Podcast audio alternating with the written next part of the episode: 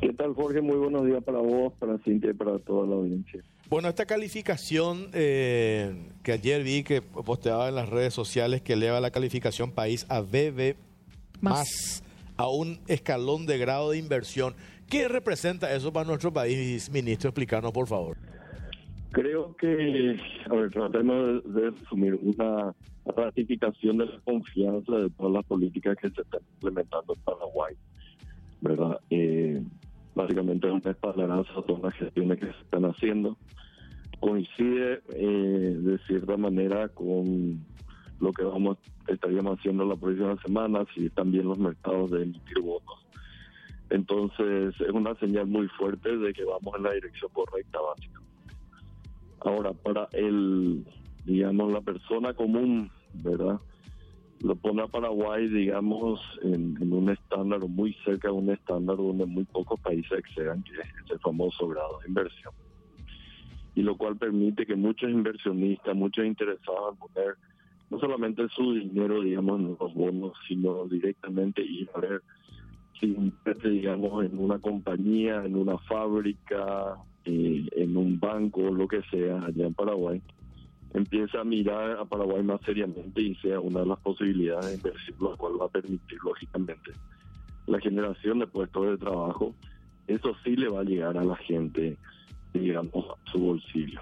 Entonces, tiene muchas implicancias, no solamente para el gobierno, sino también para, para las empresas que de repente van a querer salir a financiarse y va a ser mucho más barato, pero también para el común de la gente porque se van a ver nuevas oportunidades de trabajo creo que eso es lo que realmente importa en las políticas públicas. Y estamos hablando de una calificadora, una de las más exigentes. Es la más difícil de todas que te den una suban la calificación. Eh, claramente, verdad, eh, muchas veces nos reunimos con ellos y eran realmente muy duros.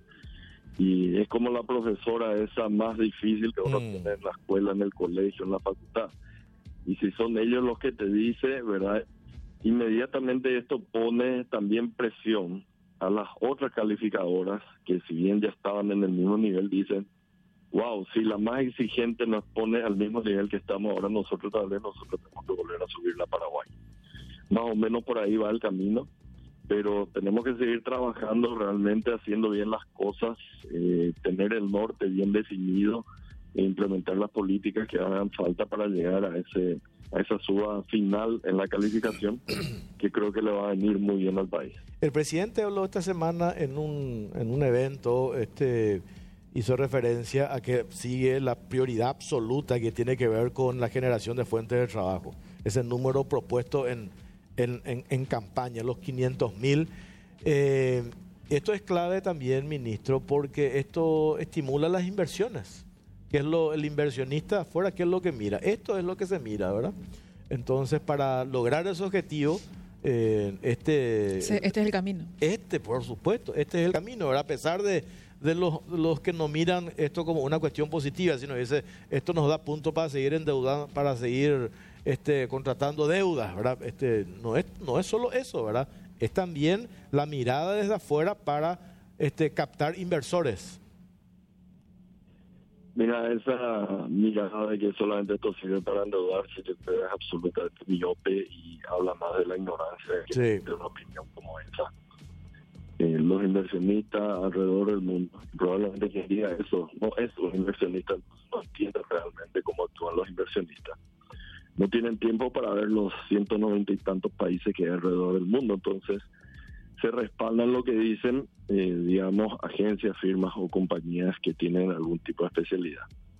Y si bien el Fondo Monetario tiene sus reportes y demás, ellos confían mucho más en lo que dicen agencias que pertenecen al sector privado.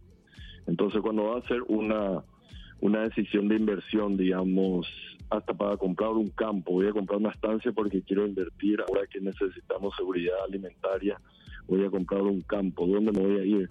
Lo primero que ve es de estas calificadoras cuáles son las que tienen grado de inversión. Y automáticamente todas las otras quedan de lado. Entonces, por más que tenga 10, 20 o 30 millones de dólares para invertir, directamente va a ir, va a descartar las 140 por ahí que no tienen grado de inversión y va a quedar con un set de 30 países en donde va a ir a invertir.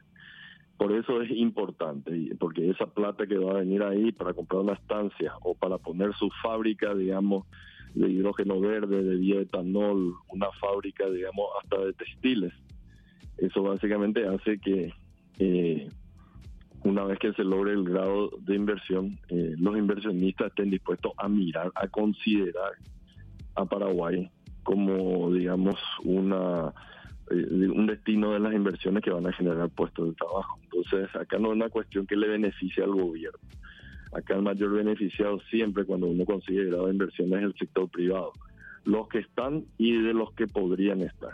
Entonces hay que entender muy bien eso y no caer en ese en esa miopía que creo que mm. Eh, refleja más pichadura que otra cosa. Mm. Así mismo. Ministro, quería aprovechar el tiempo y consultarle su, su respuesta respecto a este pedido específico que están haciendo en estos momentos estudiantes universitarios. Veo que hay un comunicado también de la Asociación de Becarios eh, de Becal de Taiwán y otros más. Ellos piden eh, al Gobierno Nacional y al, Congreso en particular que se proteja la inversión en educación y en investigación. Ellos piden garantías para que los fondos que ahora se van a cubrir a través del Tesoro queden de alguna manera blindados para no estar sujetos a los vaivenes eventuales de la recaudación. ¿Hay, algo previsto respecto a este pedido en particular, ministro, que se pueda comentar?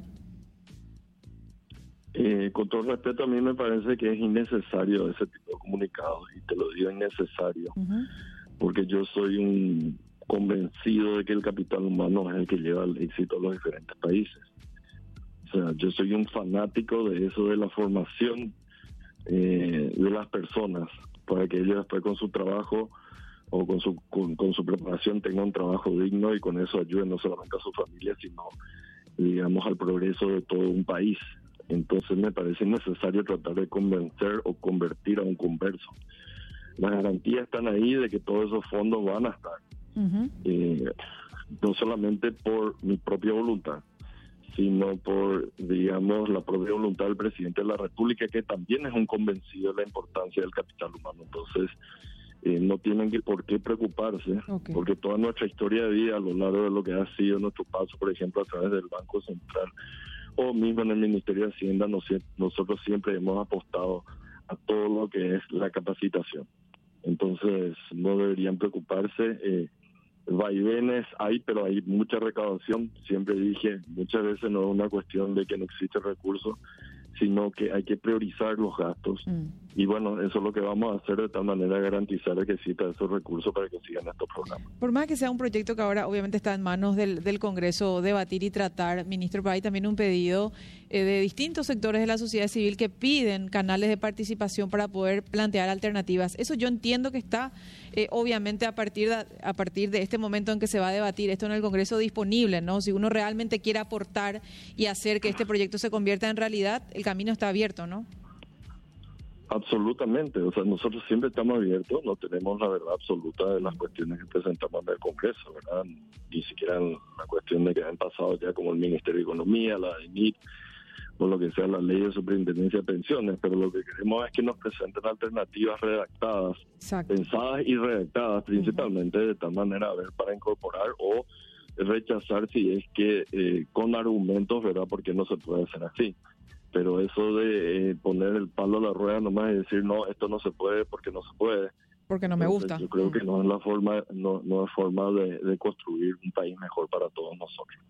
Y a mí me sorprendió, ¿verdad? Porque pareciera ser que ahora de repente toda la cuestión de la merienda del almuerzo escolar siempre fue ejecutado de la manera más clara y transparente posible. Que no ningún tipo de malversación, mm. que los niños siempre fueron bien alimentados. de repente había sido que es una maravilla y que otros países tienen que copiarnos a nosotros. Entonces, claro que dispuesto a escuchar alternativas, pero que sean serias y que estén por escrita. Fue clave, ministro, este comunicado del Ministerio de Economía también para dar tranquilidad. Yo entiendo la preocupación, ¿verdad? Este tema de, los fondos de excelencia, el tema de los proyectos en materia de investigación, el tema becal también, pero dar este, esa, esa tranquilidad de que no se va a desfinanciar absolutamente nada y que ahora lo diga, lo diga el propio, más allá del comunicado que lo diga el propio ministro de Economía, me parece importante, ministro. No, absolutamente. Nosotros desde que asumimos estamos diciendo que estamos dando énfasis a sectores claves eh, como salud, eh, educación, eh, seguridad y transferencias sociales. Y, pueden tener miedo, pero hemos encontrado los recursos para cumplir después de cinco años con todo el escalafón docente, por ejemplo. Hemos encontrado recursos para que este año se le asigne al Ministerio de Salud 300 millones de dólares para medicamentos. Entonces, eh, dentro de todo el, problema, entre comillas, de encontrar recursos para asignarlos a estos programas que son súper importantes de nuevo y que vamos a apoyar, yo creo que es mínimo con relación a las necesidades que teníamos para esos sectores y que cubrimos sin problema, encontrarnos los recursos que existen, porque tenemos que gastar mejor y esos son los ejemplos de cómo encontramos los mismos recursos, reasignamos para gastar mejor. Ministro, este, le agradecemos este contacto, muy amable. Muchas gracias a ustedes. Hasta luego, Carlos Fernández Valdovino, ministro de Economía. No tenemos más tiempo, nos tenemos que ir. Ya están los compañeros dos en la ciudad. Nos vamos, Isabela. Nos vamos. Hasta mañana, gente. Buen Yo quería fin de que semana. traigas tu... ¿Hasta mañana? ¿O vení mañana? Hasta el lunes, perdón. Vos, vos- vos traes... Yo, ahí está. Capaz Eh, venga. eh. eh, yo pensé que ibas a traer tu motito. Y vos sabés que se, Bici. no- se nos fue. Te van a multar y Ah, que es moto. Bueno, chao. Chao, Cotate, nos vemos. Chao, chao, chao. chao. Bueno, nos vemos el lunes, si Dios permite. Buen fin de semana para todos. Frente del mar.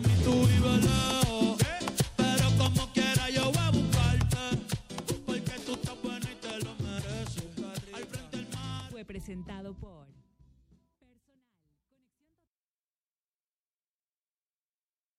En tiempos donde todos luchan por el monopolio de la razón, la verdad pierde su identidad y la polarización se impone ante la libertad.